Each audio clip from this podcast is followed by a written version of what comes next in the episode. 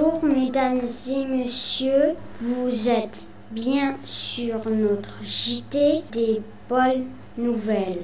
Nous sommes le vendredi 28 mai 2010.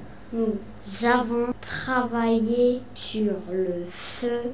Alexandre, notre envoyé spécial à la Réunion, a demandé à un guide de l'île de nous expliquer son métier. Maintenant, euh, on va parler un peu plus de vous-même. Oui.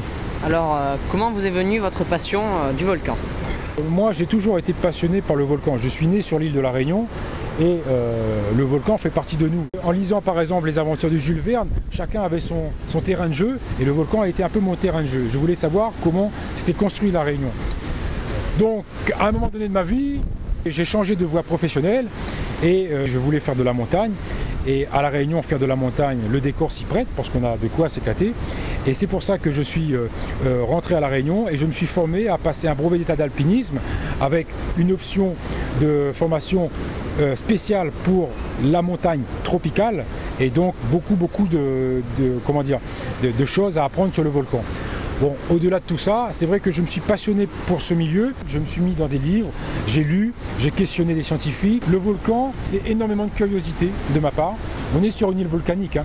Il faut savoir que si on voulait avoir une image de la Réunion, on va prendre comme image un cône comme les, glaces.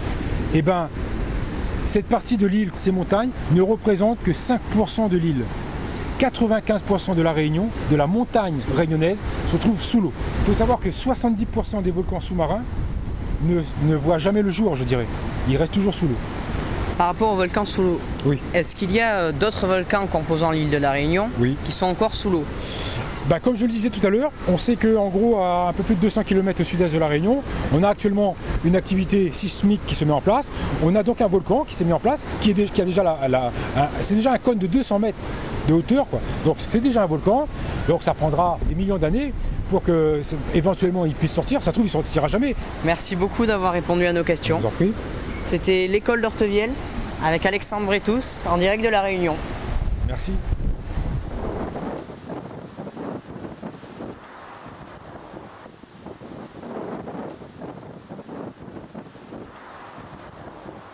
Merci, mesdames et messieurs, d'avoir suivi notre journal. À la prochaine fois.